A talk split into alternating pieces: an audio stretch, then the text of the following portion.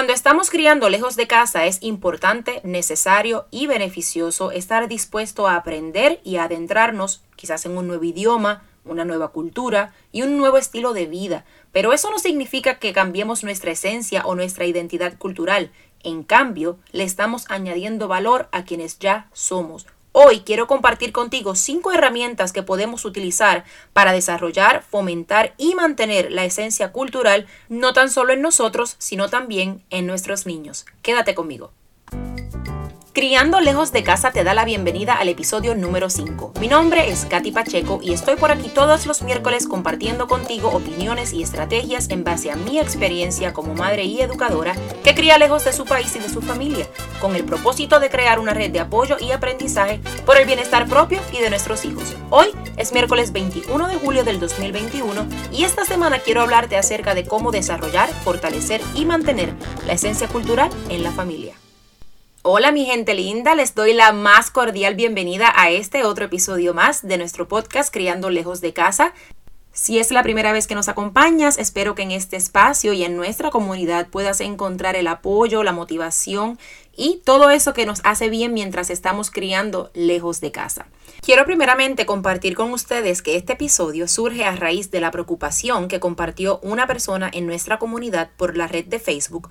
Ella me indica que recientemente se mudó de Puerto Rico y contrajo matrimonio con una persona de otra nacionalidad que tiene otro idioma, tiene otras costumbres, otras tradiciones y aunque ciertamente su relación va bien y está satisfecha, ¿verdad?, con las, con las cualidades de esta persona, en su interior ella siente que poco a poco está perdiendo su esencia y eso pues le preocupa. Ya no hace cosas que antes hacía, no se comporta de maneras que se comportaba y aunque aún ellos no han tenido hijos, a ella ciertamente le preocupa perder su esencia o identidad cultural.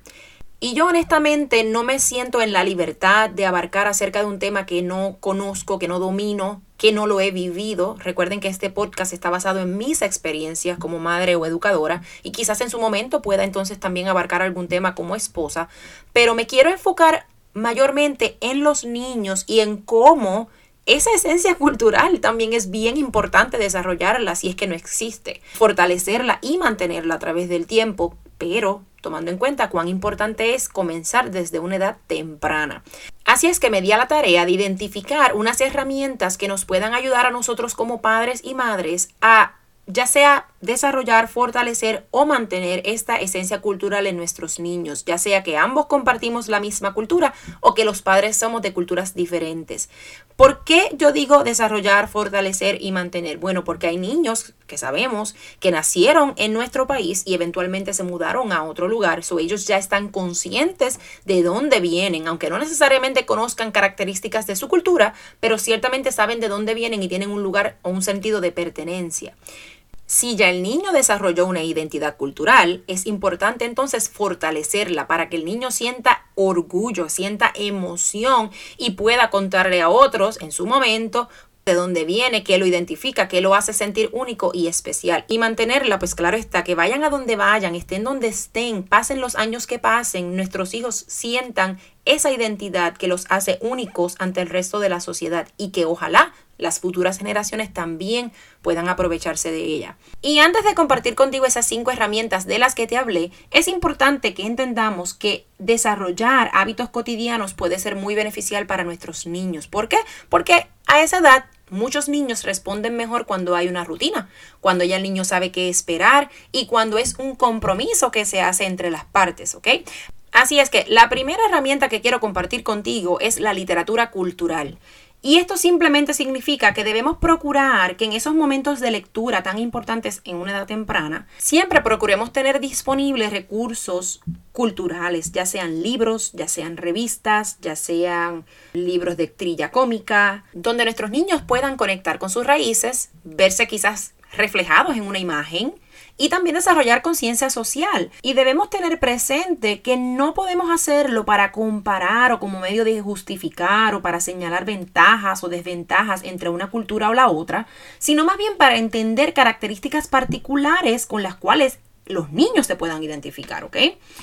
La segunda herramienta, que entiendo que es fabulosa, y a mis hijas yo todavía recuerdo cuando Andrea, que es la mayor, era más pequeña y siempre fue un medio para conectar con ella de una manera bien bonita, bien bonita y ella demostraba muchísimo interés. Y estas son las marionetas, las marionetas o títeres. Cuando esta herramienta los niños la utilizan a temprana edad, ellos no solo desarrollan como curiosidad o interés en los temas que desarrollamos, sino que también provee una excelente oportunidad para la interacción. Y hago la salvedad que para interactuar un niño no necesariamente tiene que hablar. En su momento son etapas que el niño va desarrollar y va a poder montar una conversación con usted, va a poder ser parte del diálogo, pero al comienzo, si el niño simplemente puede sonreír, aplaudir, bailar, señalar, es otra manera de interactuar y saber que esta herramienta está siendo efectiva. Y aunque las marionetas o los títeres, ¿verdad?, proveen espacio para la improvisación, en este caso, con el propósito de desarrollar esa esencia cultural y fomentarla, yo sugeriría que se cree quizás un libreto de antemano o por lo menos unos temas, una lista de temas específicos donde se presenten eh, situaciones que sean familiares para los niños, ya sean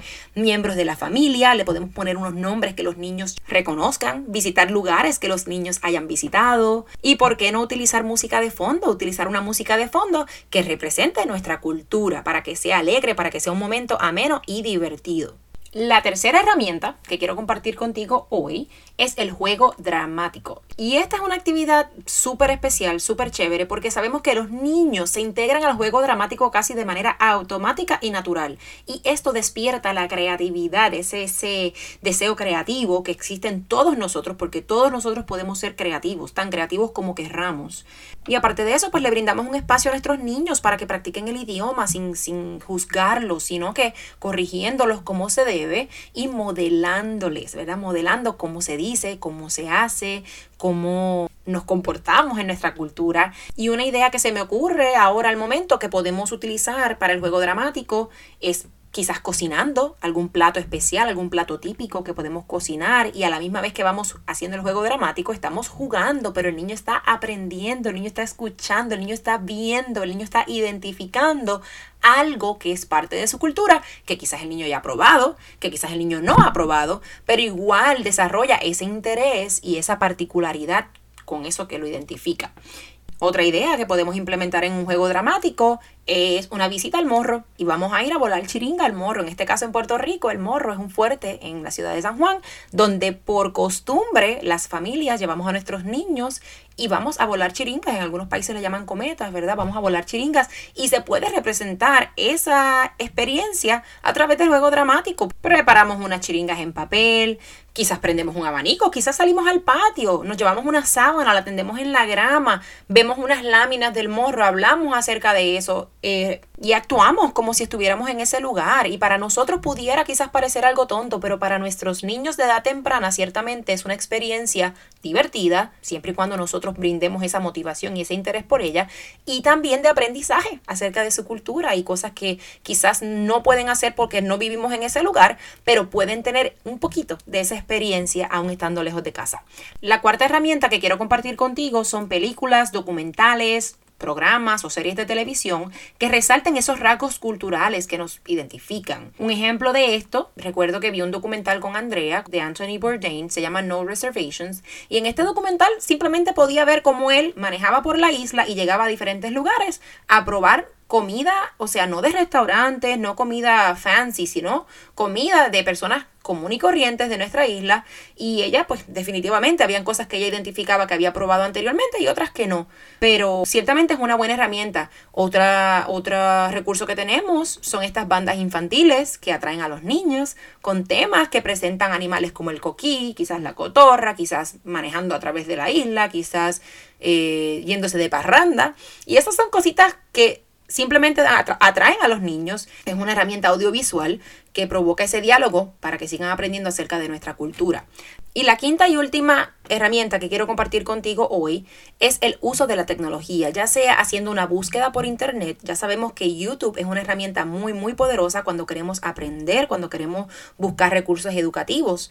Lo he utilizado constantemente, no solo con mis hijas, sino también con mis estudiantes, a quienes le he enseñado acerca del yunque, acerca del coquí. Ellos han podido tener la experiencia de lanzarse por la bestia de toro verde, sin haber ido a Puerto Rico. Y todo esto pues aprovechando esa herramienta tan poderosa que tenemos. En YouTube yo les recomiendo buscar Puerto Rico for Kids. Es una muy buena estrategia para encontrar videos que sean apropiados para ellos, que sean de interés y con un fin educativo. Y utilizando la tecnología pues también creamos un espacio de interés donde a través de la exploración y los juegos quizás los niños pueden aprender a reconocer y valorar su identidad cultural eh, algo que se me ocurre, usted puede hacer lo que le llaman en inglés un scavenger hunt, una búsqueda de tesoros. Claro está cuando los niños son un poco más grandes y pueden utilizar la herramienta. Eh, quizás un, vamos a buscar pueblos que comiencen con cierta letra o vamos a buscar un pueblo que comience con A y termina con O y el niño tiene que buscar en el mapa, identificarlo, quizás una lista de platos típicos que usted le dé para que el niño lo identifique o que el niño pueda parear la palabra con el plato, quizás nombres de playa, y un mapa para que el niño las localice y las coloree, las circule. Biografías, podemos buscar biografías de atletas, de personas importantes de nuestro país, para que los niños puedan quizás imprimir, crear un, un, resumen. Así es que, pues claro, buscando la manera de adaptarlo a diferentes edades, pero ciertamente el uso del Internet y de la tecnología es una herramienta muy poderosa que podemos utilizar a nuestro favor como padres y madres para que nuestros niños se adentren en esa cultura que los identifica ciertamente, los hace únicos y especiales ante una sociedad donde se desarrollan. Así es que espero que estas cinco herramientas sirvan de ayuda y quiero enfatizar la importancia en modelar ante nuestros niños lo que queremos ver en ellos, porque no es la misma satisfacción cuando nuestros niños muestran un interés innato porque es lo que vieron, porque lo que aprendieron de sus padres, a que se sientan obligados a hacerlo por un capricho nuestro. Así es que, aunque ciertamente estar en otro lugar, aprender un nuevo idioma, adaptarnos a un nuevo estilo de vida puede ser una experiencia enriquecedora, nada se compara con la satisfacción de saber que vayamos a donde vayamos, seguimos siendo quienes somos. Te doy las gracias una vez más por ser parte de Criando Lejos de Casa y por tu apoyo. Te pido que si aún no eres parte de nuestra comunidad en las redes sociales, te unas a nosotros. Me encuentras en Instagram y en Facebook como arroba soy Katy Pacheco y si ya eres parte, te pido que reacciones, que comentes, que compartas nuestro contenido para que sea de beneficio para todas las personas que se encuentran en la misma situación que nosotros.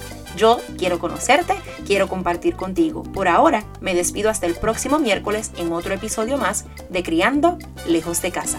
Bye bye.